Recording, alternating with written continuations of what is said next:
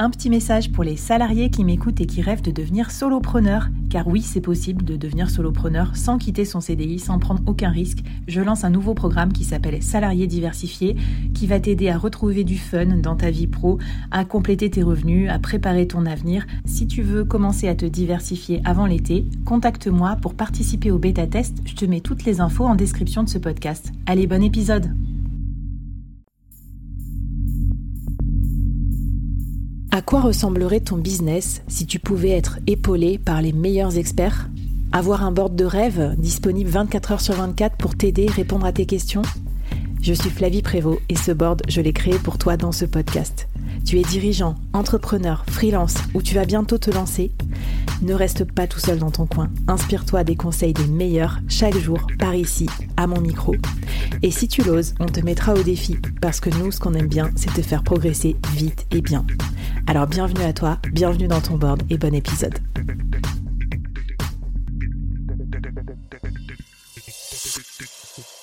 Alors, le scale, on va en parler.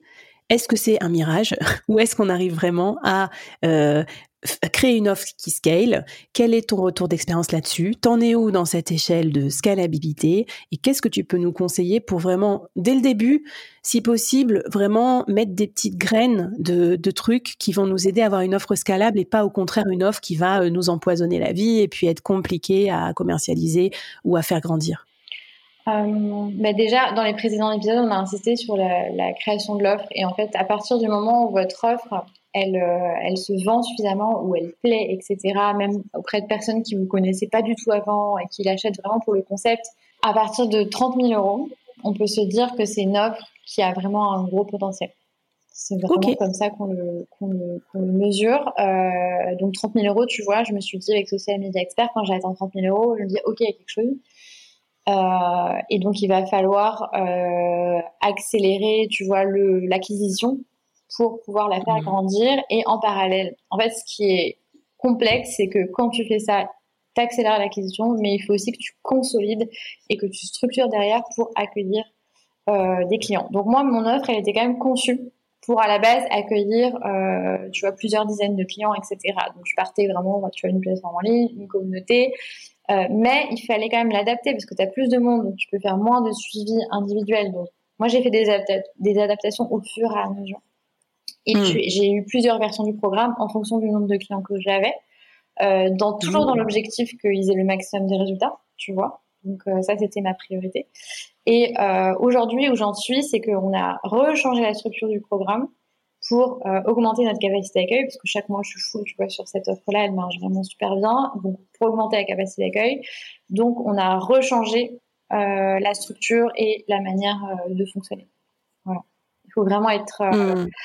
En fait, le, problème, c'est que quand on grandit, surtout quand on grandit vite, parce que c'est quand même rapide, tu vois, enfin, c'est des petits chiffres d'affaires par rapport à d'autres secteurs, etc. Mais pendant l'infoprenariat, c'était rapide, surtout cette année. Bah, il faut arriver à euh, se dire, OK, euh, à anticiper ce qui va péter potentiellement quand tu vas grandir et régler les problèmes euh, au fur et à mesure. Ouais. Super intéressant. Alors, tu vois, moi, j'étais en train de me dire, je dois être à à peu près 30 000 sur les bootcamps du board, quoi, en gros. Donc c'est bien, c'est le bon moment. Et pareil, moi j'ai anticipé ça. Je me suis dit, mais attends, le format cohorte, il y a un truc un peu pénible euh, avec la saisonnalité. Les cohortes entre elles, je commence à me rendre compte qu'elles peuvent pas se rencontrer. Du coup, ça me stresse et je trouve ça dommage. Après, je me suis dit, il y a pas d'espace commun pour euh, aller se voir et tout. Et c'est tout ça qui m'a fait, euh, tu vois, maturer l'idée de l'incubateur où en fait, certes, tu as des promos, mais quand tu sors d'un incubateur, tu as vraiment un esprit de corps, un espèce de côté alumni, un peu mmh. comme dans une école de commerce ou quoi, qui est très très fort. Et donc c'est ça que j'ai voulu créer. Et je suis d'accord avec toi, je l'ai, un peu anticipé, mais euh, c'est un peu un risque aussi de revoir un peu son programme. Non, comment tu gères ça? Comment tu es sûr que les aménagements que tu fais, ils vont pas te faire rebaisser euh, le nombre de clients en acquisition? Parce que moi, c'est mon gros doute du moment, c'est que je, je pense que mon idée elle est géniale comme d'habitude, mais est-ce que les gens vont trouver ça génial? C'est ça la question. Ouais, c'est un gros sujet parce que changer une offre, tu vois, moi j'ai le changement qu'on a fait, c'était un finalement c'était un gros risque. Hein. Je suis allée, euh, mais bon, en fait, je savais que c'était la meilleure chose pour le programme, pour les membres, euh, pour l'entreprise, tu vois. Donc j'étais déjà moi très alignée avec cette décision là, et ça c'est important. Mm. Quand tu fais la promotion, quand t'es pas, si t'es pas aligné, si il y a un truc qui off, déjà t'es moins bon. Et mm. tu vas pouvoir expliquer aussi, euh, pourquoi pas, pourquoi tu fais ces changements-là si les gens te demandent. Mais tu vois, moi, j'ai là, j'ai fait quand même un énorme changement là. C'est-à-dire qu'on a enlevé euh, les trois quarts des points individuels. Parce qu'on avait ajouté des points individuels euh, avec le temps, avec l'augmentation du nombre de personnes, etc. Mais je me suis rendu compte qu'il y avait des choses qui fonctionnaient pas sur ces points individuels et que, en fait, c'est pas ça qui faisait que ça marchait vraiment. C'était plutôt le fait d'avoir un système de suivi en petits groupes. Donc, on a remplacé. Tu vois, par promo et tout. Et en fait, c'était, tu vois, je me suis dit hier, euh, est-ce que ça va, est-ce que ça va prendre, etc. Et en fait, ils adorent encore plus. Donc en fait, euh, je pense qu'il y a aussi ce truc-là de les clients, ils sentent aussi quand tu fais les choses pour les bonnes raisons et pas juste pour euh, faire plus de chiffre d'affaires ou plus, plus de marge. Ouais, ok. Bon bah écoute, c'est bien, ça me ça me donne un peu de sérénité, même si c'est vrai que tu as raison, c'est ça peut toujours l'éternel tâtonnement. Mais j'aimerais bien que les gens aussi qui écoutent cette série se rendent compte de ça. En fait, c'est que euh, à chaque fois, on voit le biais du survivant, on voit des super posts, euh, machin. Quand tu feras un post là dans un an, deux ans, peut-être, on ne sait pas, sur euh, comment tu as fait un million d'euros grâce à ce programme signature, mmh. les gens seront là, ouais, mais c'est trop facile pour elle parce que et tout. Ben non, on se rappellera tous ces tâtonnements et je trouve que c'est ça aussi qui est intéressant dans le dans le scale, c'est à quel moment prendre ces petites décisions qui font que ça se trouve ça va avoir un gros impact sur ton business. Euh, est-ce que tu as d'autres tips à nous donner là-dessus, peut-être d'autres alertes, d'autres erreurs que, que tu as pu faire et que tu peux nous éviter? En fait, je pense que moi, ce que je vois beaucoup euh, autour de moi, parce que je suis entourée d'autres entrepreneurs euh, qui étaient au même stade, ou, qui, tu un peu moins avancés maintenant, et ce que je vois beaucoup, c'est la, peur d'investir et, la croyance que, en fait, le truc va se développer tout seul euh, juste parce que tu vas mettre de l'énergie euh, sur LinkedIn. J'exagère un peu, tu vois, mais il y a un peu ce côté où tu penses que ça va se développer tout seul. Euh, non. T'exagères pas, je, je t'assure que je pense qu'il y a deux semaines, j'étais comme ça. Et là, je me suis dit, non, mais en fait, euh, vas-y, faut y aller. Et en fait, je me suis rappelé ma vie de business d'avant, où en gros, ben, tu ne peux pas dans le business, dans les grandes entreprises et tout, t'as jamais d'impact si tu fais pas des investissements. En fait, faut, c'est vraiment le pay it forward. Après, ça s'anticipe. Tu peux faire de la trésor en avance, freelancer à donf pour pouvoir te payer des freelances, ou comme tu le disais, tu freelances pas de 0 à 100 d'un coup, quoi, ou de 0 à 10 000 balles d'un coup. D'abord 500, 1000, 1200, 1500, etc., jusqu'à 10 000. Enfin, tu vois, ça te laisse un peu de marge. Et si tu fais des principes de cohorte, ça te remplit ta trésor aussi petit à petit, quoi, j'imagine. Exactement. Euh, bah moi, pour, pour euh, investir dans le programme, j'ai investi avec mes revenus euh, des précédentes activités. J'ai fait ça. Et je sais qu'il y en a déjà qui freinent à faire ça. Alors que bon, c'est dommage, c'est de l'argent que vous allez gagner avec votre boîte. Pour moi, c'était euh, comme euh, me, auto-financer en fait. Et euh, voilà, et je trouve ça génial en fait hein, de pouvoir réinvestir ce qu'on a gagné dans d'autres projets. Et aussi, ce que je voudrais dire, que je me suis fait accompagner. Donc, j'ai parlé tout à l'heure de Square, de Romain Colignon, etc.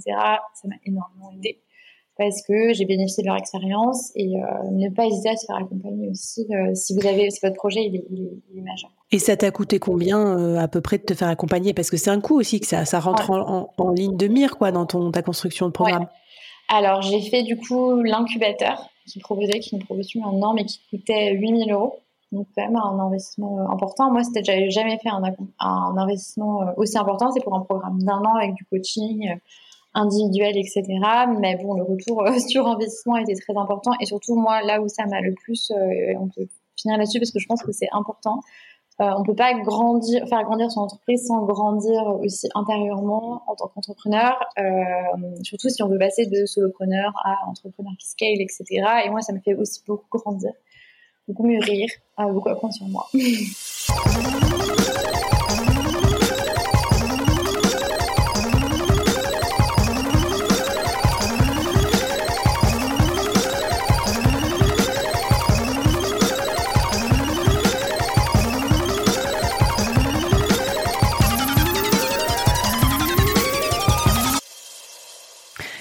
Euh, c'est tellement beau d'entendre ça, ça. me fait plaisir. Et puis non, mais enfin, tu vois, au début de notre rencontre, ça a commencé en mode, euh, quand on discutait, tu sais, en préparant cet épisode, en mode, j'aime bien ma vie, quoi. Je travaille pas non plus trop et tout. Enfin, je peux, je peux, je peux le dire sans trop trahir. Enfin, tu vois, tes journées, elles ont l'air bien créatives et tout. Donc, je trouvais ça super chouette de donner le micro pour montrer que voilà, c'est pas le bagne non plus. Et en tout cas, moi, c'est vraiment mon mindset de solopreneur. C'est pour ça que j'ai choisi cet état d'esprit.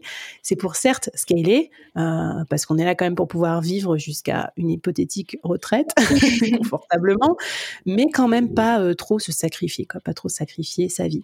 Génial. Merci pour euh, ben, tous tes conseils.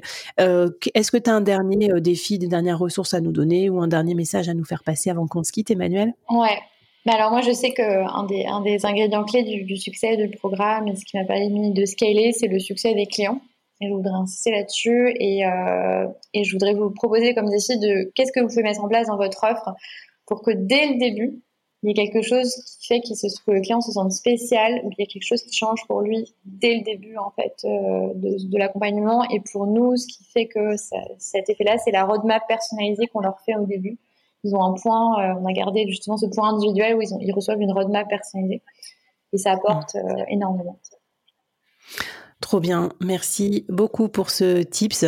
Et puis je rajoute une dernière question qui me, que j'ai oublié de te poser, mais qui je pense est importante pour ceux qui sont là vraiment en train de piétiner, de piaffer, qui vont se lancer.